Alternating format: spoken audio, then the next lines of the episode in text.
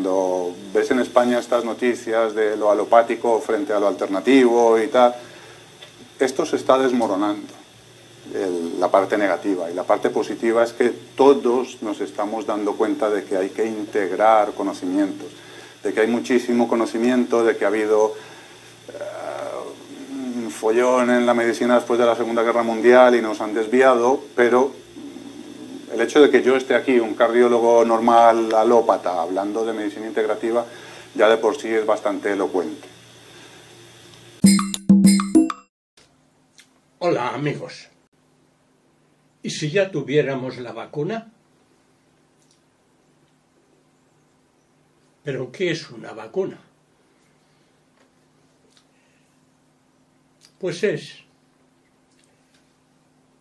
un germen vivo, atenuado o muerto, o un virus, o una fracción de un virus, que se inyecta en el cuerpo humano como antígeno. Es una sustancia extraña al cuerpo para que el cuerpo genere anticuerpos específicos contra eso que se inyecta. Lo que sucede es que esos gérmenes o virus van acompañados de unas sustancias coadyuvantes como el aluminio, el mercurio, el huevo u otras sustancias, que son las responsables de los posibles efectos secundarios de cualquier vacuna, que son inevitables. Bueno, pero ¿quién produce las defensas, los anticuerpos? El cuerpo humano, el sistema inmunológico que tú y yo tenemos. Solo nos falta el antígeno. No, no nos falta. El virus ya lo tenemos que por vía respiratoria o por mucosas o como sea, se pone en contacto con tu cuerpo o el mío. Y nuestro sistema inmunológico sí funciona como nos conviene, genera los anticuerpos y nos defiende de ese antígeno, de ese virus. Bueno. Pero ¿qué tenemos que hacer? Potenciar el sistema inmunológico. Resulta que el miedo baja las defensas del organismo y nos pone en lo que yo llamo respuesta biológica negativa. Lo opuesto es poner a tope el sistema inmunológico, poniéndonos en lo que yo llamo respuesta biológica positiva.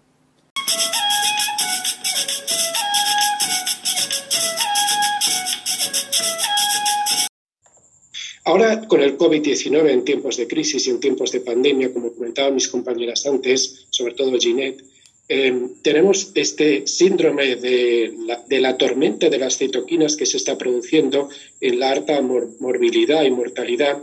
Es decir, que aquellas personas que finalmente fallecen por COVID es porque o lo pasan muy mal y se tiran 20, 30 días en, la UCI, es porque tienen un síndrome de, de tormenta de citoquinas, unas moléculas proinflamatorias que con la intención de intentar matar al virus acaban haciendo todo lo contrario, matan realmente al huésped, te matan a ti. Y entonces, bueno, hablaremos de esto y del papel que tiene la eh, alimentación para prevenir este síndrome de tormenta de las citoquinas.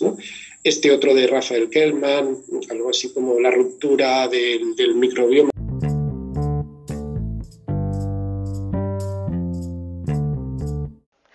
Las citoquinas son unas moléculas, proteínas concretamente, son ligeras y son hechas por células del sistema inmune, pero también por otras células que están residentes en los tejidos, como puede ser células de la piel, células de nuestras grasillas, del tejido adiposo. son células que actúan como comunicación intercelular, actuando como mensajeros químicos. ¿Quién las hace? Células muy diversas. Por supuesto, células del sistema inmune, como serán leucocitos y sobre todo los linfocitos,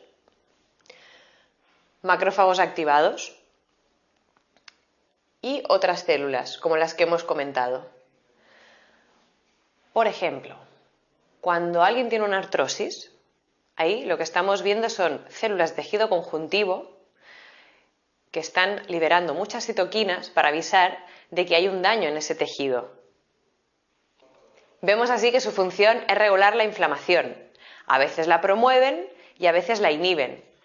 Es fundamental que haya un equilibrio entre citoquinas que la estimulan y citoquinas que la inhiben, ya que no me interesa, por un lado, que haya cero respuesta, porque entonces el tejido nunca se cura y pueden entrar patógenos alegremente en mi cuerpo, pero tampoco quiero que haya demasiado respuesta inflamatoria, porque es doloroso, pero también porque causa mucho daño en la zona afectada. Se está destruyendo muchas células ahí y eso genera un ambiente muy tóxico. Entonces las citoquinas siempre tienen que estar en un balance. ¿Qué hacen concretamente para regular esta inflamación? Bueno, una de las cosas que más hacen es estimular la proliferación de las células. Esto quiere decir hacer más células, muchas, sobre todo glóbulos blancos, para poder luchar contra el enemigo. Estimular que se hagan muchas células es insuficiente si no hago que se diferencien. Es decir, en otros vídeos del sistema inmune has visto que células del sistema inmune vienen de la misma célula madre, las células madre hematopoyéticas, ¿cierto? Entonces, tengo que estimular estas células para que generen nuevas células, pero también ayudarlas a que maduren en la línea de cada una. No es lo mismo hacer linfocitos que hacer macrófagos o que hacer neutrófilos. Así que tanto la proliferación como la diferenciación, las citoquinas están ahí detrás, promoviendo todo esto. Quimiotaxis. Quimiotaxis es atraer células, por ejemplo, células que corran por la sangre, como los neutrófilos, para que se queden, salgan del torrente sanguíneo y se queden en el tejido afectado. Eso se hace también con citoquinas. Por supuesto, aumentar la síntesis de anticuerpos o inmunoglobulinas, que es lo mismo. Las citoquinas estimulan a los linfocitos B para que cuando se ha detectado que hay un enemigo dentro del cuerpo, los glóbulos B hagan muchos anticuerpos para luchar contra él. Todas estas eh, características son como de hacer más. Ahora, las citoquinas también pueden ayudar a destruir tejidos.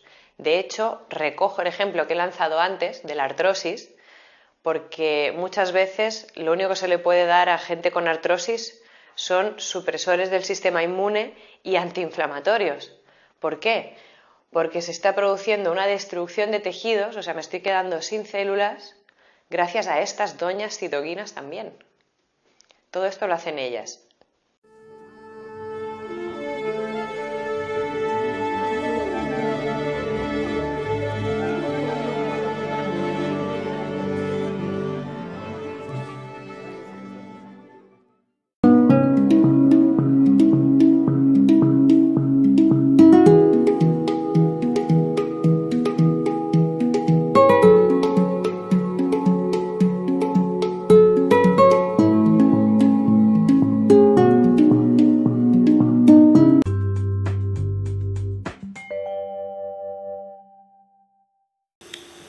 Suelo dividir los estresantes en varios niveles, el estrés químico o celular o nutricional, los estresantes físicos, los estresantes emocionales y, si me apuran, los espirituales.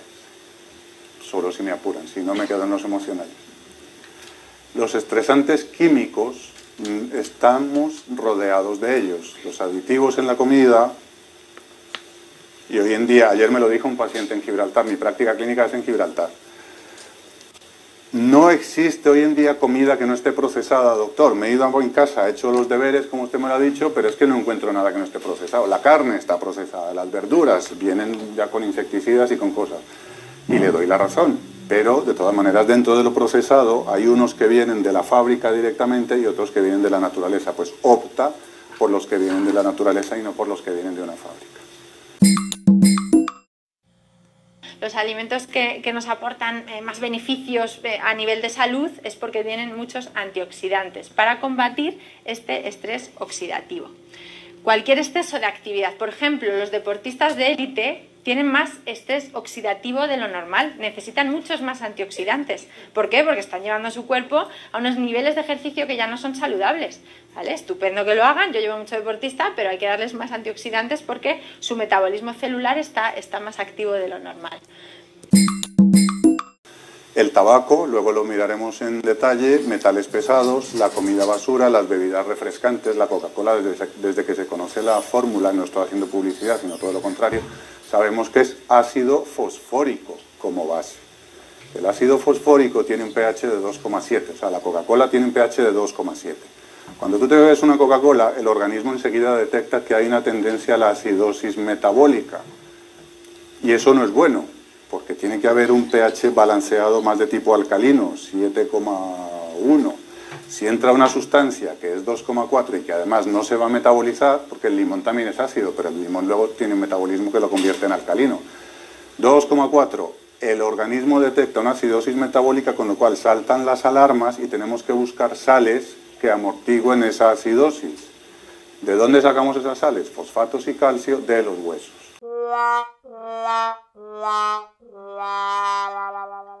Con lo cual el consumo constante de bebidas refrescantes puede favorecer, entre otras cosas, la osteoporosis.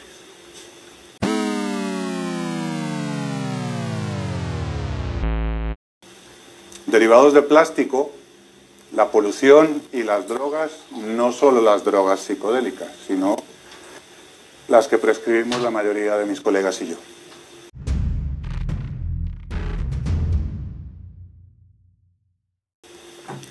Esto es fundamental que lo estudiéis. Yo lo voy a decir como se lo explico a los pacientes, pero que si entendéis el sistema básico de Pischinger, tengáis las bases que tengáis, la especialidad que tengáis, para mí fue un descubrimiento. Es básico y es, es muy orientativo. Básicamente nos dice que la célula hace las mismas funciones que el cuerpo. ¿Qué hace el cuerpo? El cuerpo tiene una estructura, respira, hace pipí y hace caca. Perdón por lo escatológico, pero es inevitable. La célula le pasa igual. Aquí tenemos una arteria en la parte izquierda de la diapositiva, para los que estáis en casa, la arteriola que llega con los nutrientes y la vénula que se lleva los desechos. Esto funciona así.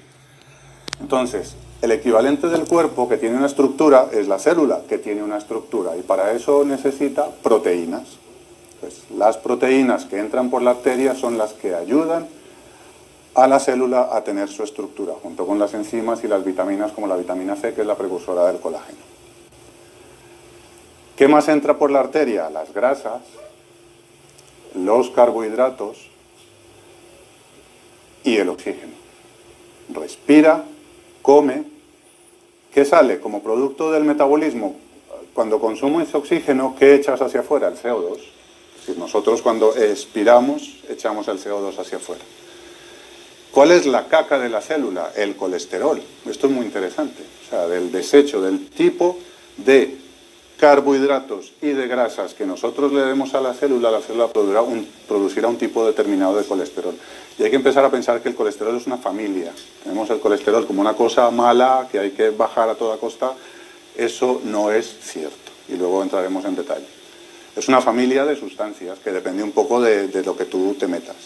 Y luego el ácido úrico también es un proceso de desecho que saldrá como, es como el pipí de la célula.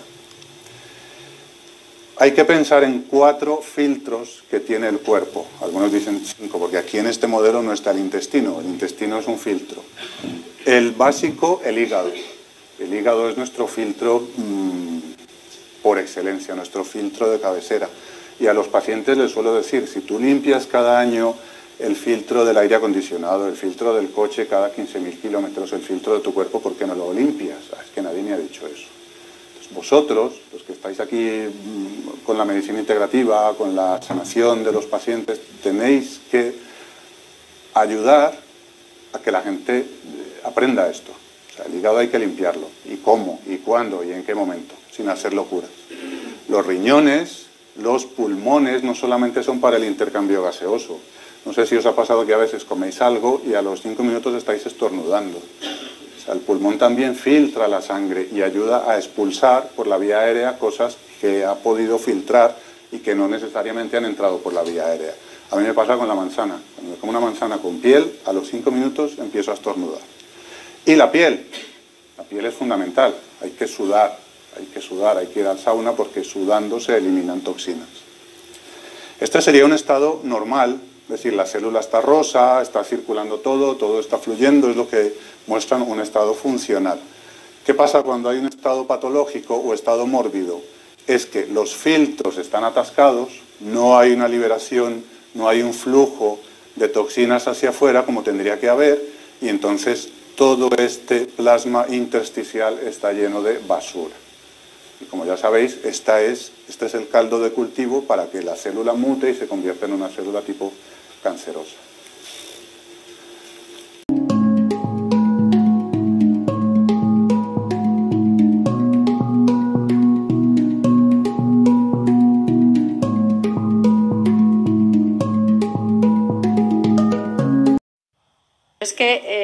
Cuando vamos a hacer la compra no estamos mirando realmente lo que estamos comprando y si lo que lleva el producto realmente me alimenta o me está aportando una de sustancias químicas que no me interesan, que, es trabajo para el cuerpo, como yo digo, porque eso tiene que salir como sea el cuerpo, no, se va a quedar ahí, a no ser que sea el mercurio que se queda y encima genera inflamación, si no estamos dando trabajo a nuestros sistemas de detoxificación del cuerpo.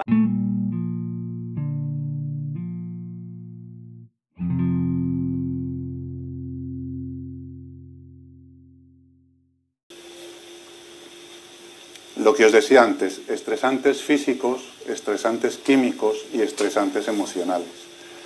Aunque hay un estrés positivo, que es el que nos ha hecho levantar esta mañana y es el que nos tiene aquí, y es el que me tiene aquí sudando, eso es un estrés positivo, hay un estrés negativo, es cuando no lo podemos controlar. Y hay unos factores estresantes externos. Hay que hacer alguna campaña con esto. Cuando estamos haciendo campañas que hay que mm, fomentar la investigación contra el cáncer, sí, de acuerdo, pero lo que hay que hacer es poner sentido común en lo que estamos haciendo. ¿Cómo puede ser legal a día de hoy que se venda cigarrillos en los kioscos con chuches, cuando sabemos que el azúcar y el tabaco son los principales cancerígenos? Y que estemos sacando impuestos de eso. No me quiero meter en ningún jardín, pero ese es el mundo en el que vivimos y no lo vamos a cambiar hasta que empecemos a hablar alto y claro menos lacitos negros el día del cáncer y más sentido común. Sentido común. los colorantes artificiales en las comidas. Aquí están los ejemplos, las bebidas gaseosas, las chuches, los helados, etc. Son todos derivados del petróleo y nos los comemos. Cuando miréis los ingredientes, afortunadamente la nutrición está cambiando de contar calorías a, mirar ingredientes. Hasta hace poco la nutrición era vamos a contar calorías, yo entiendo que es importante, pero lo que realmente es importante es qué me estoy metiendo por boca, nariz, qué me estoy untando en la piel y por qué. Tenemos un montón de siglas en los ingredientes, E150, E140, E no sé qué, y están camuflados. Yo un día busqué uno por casualidad y me encontré con que era dióxido de titanio, que es un colorante blanco, blanquísimo, o sea, todo lo pone blanco. El queso tiene dióxido de titanio y todo esto como vosotros sabéis. ¿Qué hace el dióxido de titanio? Esta está en inglés también, lo siento, pero veis que tiene un montón de efectos. Altera el córtex cerebral, mm, genera inflamaciones oxidativas e inflamatorias y produce daño mitocondrial. Como sabéis, la mitocondria es el motor de la célula. Y tenemos que mm, darnos cuenta de lo que estamos haciendo con el motor de la célula. Y para eso tenemos que tomar conciencia de qué estoy comiendo, por qué y para qué. el tabaco es un problema, entre otras cosas, de metales pesados. Yo estoy ahora muy aficionado a estudiar el tema de los metales pesados por la cuenta que me trae. el paciente aquel de los 70 años fue el que me llevó a investigar alternativas y me encontré que hay una cosa que son los metales pesados que producen arteriosclerosis. Cuando uno fuma no se está metiendo nada de grasa, porque hay ahora una especie de eh, mito o de manía de que grasa tapa las arterias. Para empezar, el colesterol no es hidrosoluble, con lo cual el colesterol no puede viajar libremente por la sangre. Viaja encapsulado en unas cosas que llamamos lipoproteínas. Lipoproteínas de baja densidad y lipoproteínas de alta densidad. No sé cuándo y a quién se le ocurrió decir que las lipoproteínas de baja densidad, LDL, eran colesterol malo. Eso es un error garrafal que pasará a la historia de la medicina como una época en que, oye, estos bioquímica no estudiaron. Porque una cosa es la lipoproteína de baja densidad que va transportando el colesterol, las moléculas de colesterol, desde el centro hacia la periferia. Y veremos que el colesterol tiene funciones antiinflamatorias. Entonces, por eso está en las arterias que están estrechas. Está cumpliendo una función de combatir la inflamación. Y las LDL, las lipoproteínas de baja densidad, cuando han entregado el colesterol, se oxidan y entonces si tenemos altos niveles de lipoproteínas de baja densidad oxidadas, quiere decir que tenemos un problema inflamatorio muy severo. Pero, ¿cómo se lo explico yo a los pacientes? Digo, vamos a hacer un estudio y vamos a hacer una foto cada que veamos un accidente en las carreteras españolas vámonos un mes a hacer fotos. Y hacemos fotos del escenario. Coche, ambulancia, coche, ambulancia, coche, ambulancia, coche y ambulancia. Hacemos un estudio estadístico y decimos, oye, las ambulancias producen accidentes. Eso es lo que hemos hecho con esta historia. Es decir, las ambulancias están ahí para ayudar. Lo que ha producido el accidente no ha sido la ambulancia. Ha llegado después cuando se había generado el problema. Fumar es un problema de metales pesados, básicamente por el cadmio. El cadmio lo tenéis vosotros en el bolsillo, por donde tengáis el móvil. Baterías níquel-cadmio. Las baterías de los coches tienen cadmio. Y el cadmio es una sustancia altamente tóxica. En la tabla periódica de los elementos, el cadmio y el zinc están en el mismo grupo, están uno debajo del otro. El cadmio bloquea el zinc.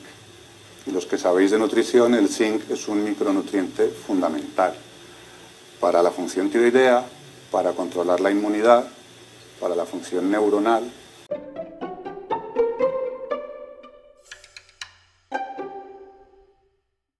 célula no muta porque sí, o sea, podemos tener una genética, pero cuando está todo el día sometida a un ambiente tóxico, ácido y, que no está falto de nutrientes porque, porque estamos intoxicados y porque no entran los nutrientes por el intestino, al final hay una mutación en la célula, ¿no?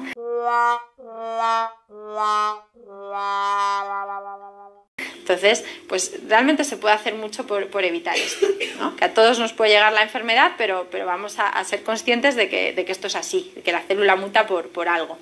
Bueno, y algo así práctico y sencillo, cinco alimentos que hay que evitar, cinco cosas que tenéis que evitar en vuestro día a día en la medida de lo posible y buscar alternativas. El azúcar refinado. No necesitamos azúcar, necesitamos hidratos de carbono. Y nuestro cuerpo, a partir de los hidratos de carbono, produce glucosa para que las células funcionen. O sea, de no, no, si el azúcar, hombre, un poquito de azúcar se necesita. No, necesitamos el azúcar de las frutas, de los cereales, de las legumbres, no necesitamos azúcar refinado. Hay que evitarlo. La stevia, eh, la melaza de arroz, el sirope de ágave. Bueno, hay alternativas más naturales que podemos utilizar para endulzar, porque a todos nos apetece un dulce de vez en cuando.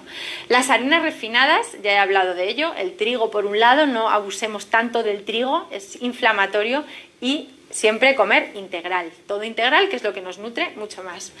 La grasa animal, no hablo de la grasa del pescado, que es buena, Ahí tendría que haber puesto la grasa cárnica, mejor, ¿no? Porque al final el pescado también es un animal el tocino, la manteca, la mantequilla, son grasas proinflamatorias, tienen ácido araquidónico, que es una grasa que nos inflama.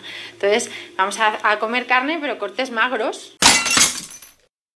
Y si como buen jamón y es ibérico de bellota, como está alimentado de bellota, que sepáis que es más polinsaturado. Por eso el aceitito, el tocino bueno, es más aceitoso, es más polinsaturado. O sea que no es lo mismo el tocino terso, saturado, que es la que hay que evitar, al, que es más aceitoso. ¿vale? O sea que también dentro de las grasas animales hay grasas y grasas.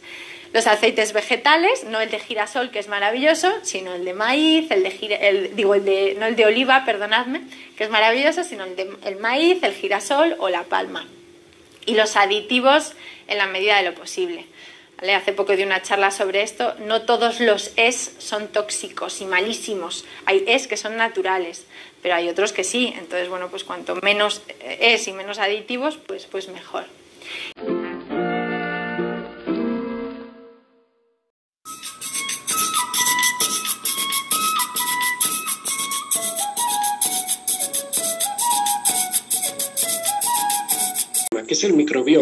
Que diferenciar de la microbiota. El microbioma es el genoma eh, de la microbiota intestinal, es decir, el genoma de los 100 trillones de bacterias que viven con nosotros. Con ese ratio, repito, 1-10 por cada célula 10 microorganismos, 100 trillones de microbios de 10.000 especies que pesan entre 2 y 3 kilos de tu cuerpo. Esto se, digamos, se publicó en 2015, para que os hagáis una idea de este proyecto microbioma humano, lo reciente que es. ¿no?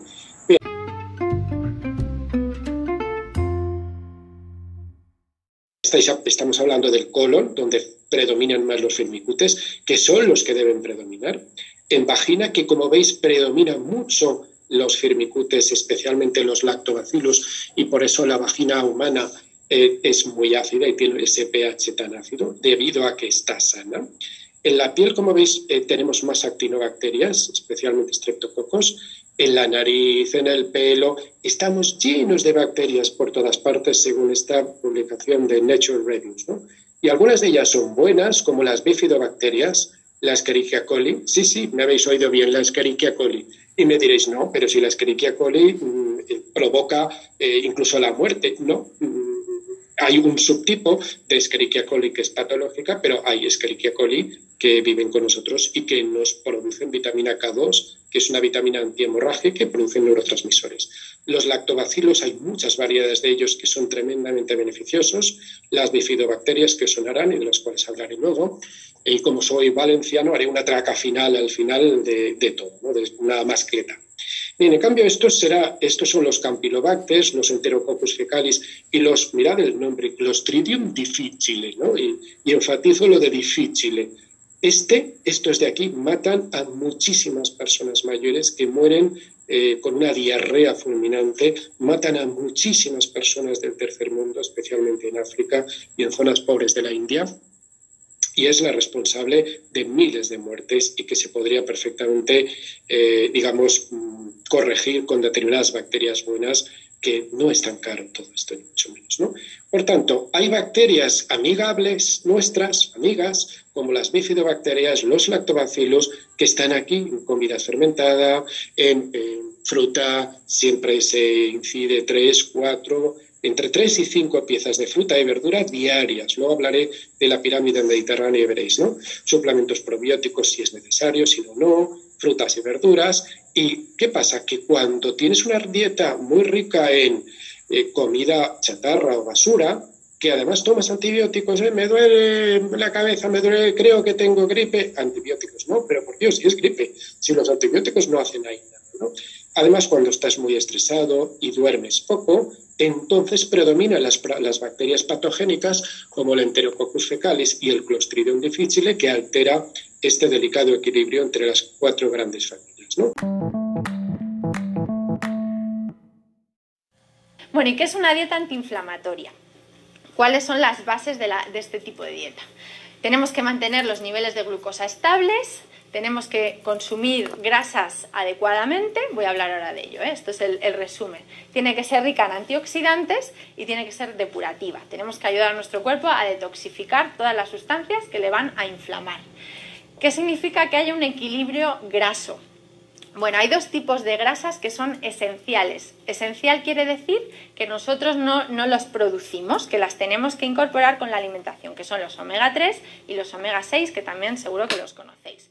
¿Qué pasa en la dieta actual? Que tenemos un desequilibrio entre estas grasas. Nosotros tenemos que consumir exactamente la misma cantidad de omega 3 y omega 6 porque al final son dos grasas que comparten las mismas rutas metabólicas, comparten las mismas enzimas y al final una produce citoquinas inflamatorias y la otra produce citoquinas antiinflamatorias. Si tengo un exceso de una, pues al final va a haber un detrimento de la otra. Y el omega 3 es el antiinflamatorio. Hoy en día nuestra dieta actual, la dieta occidental, como eh, estamos tomando muchísimos aceites vegetales, por ejemplo, los alimentos procesados, pues hay mucho aceite de maíz, aceite de palma, aceite que son omega 6, que son proinflamatorios, pues al final tenemos un exceso de, de grasas proinflamatorias y los omega 3 no es que los consumamos menos que antes, es que al final el desequilibrio es tal porque estamos consumiendo un exceso de, las que no son tan buenas. ¿no? El omega 3, ¿dónde está? El omega 3 está en el pescado, está en las algas, que ¿por qué no consumirlas? igual que las consumimos cuando vamos al, japonés, pues son buenísimas y tienen mucho omega 3. Está en semillas como el lino, como la chía, entonces hay que consumir más pescado, más frutos secos, más semillas que tienen omega 3 y evitar, por supuesto, las grasas de palma, los aceites de girasol de maíz, todas estas grasas que son omega 6 y están haciendo que, haya este, este, desequilibrio que genera un estado proinflamatorio, aunque no nos duela, aunque no tengamos ni ideas, pero de repente hacemos un análisis en sangre de cómo están tus niveles de omega 3 y de omega 6 y todo está desequilibrado. Y tú tienes una inflamación subclínica y no lo sabes. O sea que así de importante es la, es la nutrición. La glucemia es fundamental que esté estable. ¿Por qué? Porque como ya os he dicho antes, los picos de insulina producen inflamación. Entonces, mantener la, glucemia estable es al final pues evitar los azúcares. Esto es más sencillo, ¿no? Aparentemente. Evitar el azúcar refinado, las harinas refinadas. Un cereal refinado está desprovisto de nutrientes. Eh, porque es lo normal tomar arroz blanco y no tomar arroz integral, cuando el integral es el que realmente nos aporta todo. Bueno, pues porque nos lo han vendido así. al final la industria lo que nos quita lo, vende por otro lado para alimentar animales. Es así. Pero nosotros tenemos que consumir lo que más nos nutra y lo que además no nos produzca esos picos de glucemia como son los alimentos refinados. Eso quiere decir mantener los niveles de glucosa estables.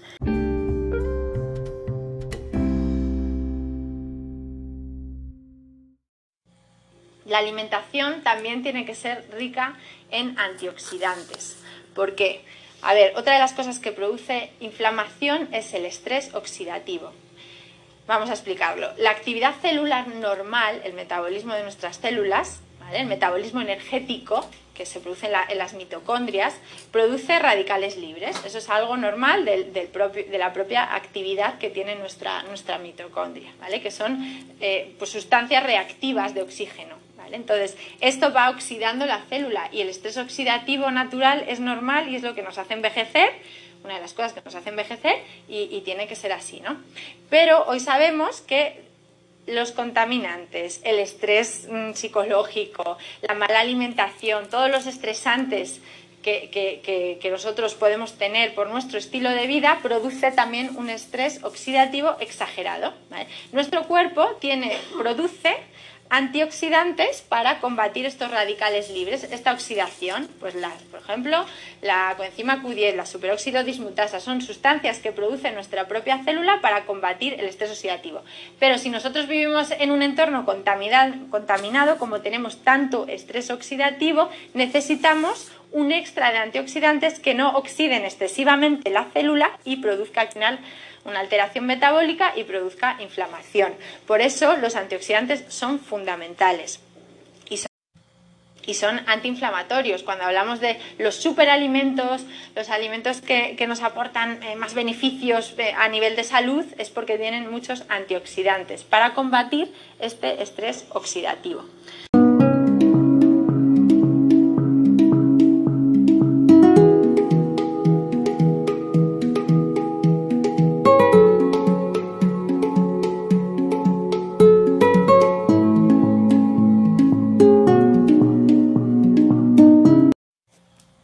Antioxidantes, alimentos que son antioxidantes, sobre todo los vegetales.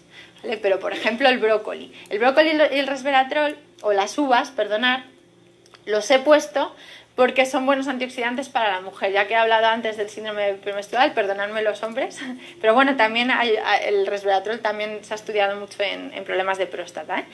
porque actúan sobre los receptores estrogénicos y también son muy buenos para esto. El, el tresindolcarbinol, por ejemplo, ayuda a prevenir el cáncer estrógeno dependiente. Entonces, tomar brócoli es buenísimo por la cantidad de antioxidantes que, que tiene. Y el resveratrol, que es lo que tiene también el, vino, pues también es, es, muy antioxidante. Otros antioxidantes que tenéis que incorporar todos en vuestra dieta, la cúrcuma y el jengibre. Hoy en día ya lo tenemos en todas las fruterías. Son dos raíces que son muy antiinflamatorias. Por ejemplo, hay estudios muy interesantes en deportistas con la cúrcuma que dada a altas dosis conseguimos un efecto antiinflamatorio no tienen que tomar tantos antiinflamatorios para todos los dolores musculares, de, articulaciones, les das cúrcuma, en este caso en pastillas, a dosis muy altas, y consigues reducir inflamación. Pues es una, maravilla, ¿no? Porque realmente estás evitando el efecto secundario del antiinflamatorio, que sobre todo a nivel de, estómago y, digestivo pues es, es muy malo. Y el jengibre también, el jengibre también es una raíz antiinflamatoria. ¿Cómo incorporarlas? Pues hombre, yo recomiendo que tengáis la raíz en casa, que además no hay ni que meterla en la nevera, que aguanta un montón en, cualquier cajón y se va cortando trocitos y la puedes meter en una crema de verduras, la puedes meter en un rehogado, la puedes meter en una ensalada porque te lo puedes tomar crudo. Por ejemplo, cuando tenemos la garganta inflamada, masticas un poco de jengibre, que aviso que pica, yo como estoy todo el día hablando, pues a veces lo, lo hago, y, te desinflama rápidamente, rápidamente. Te pones el trocito de jengibre en la boca y es que te desinflama muchísimo. O sea, que tiene un montón de sustancias que son antiinflamatorias y que tenéis que, incorporar en la, en la alimentación. ¿vale? Hoy os daré algunas ideas. En el curso vamos a hablar mucho de esto.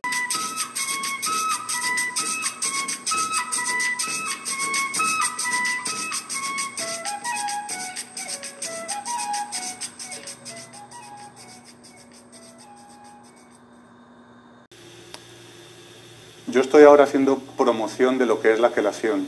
La quelación se considera todavía una terapia alternativa, pero la quelación de metales pesados la describe muy bien si os animáis un día a leer el libro Bypasseando la cirugía de bypass.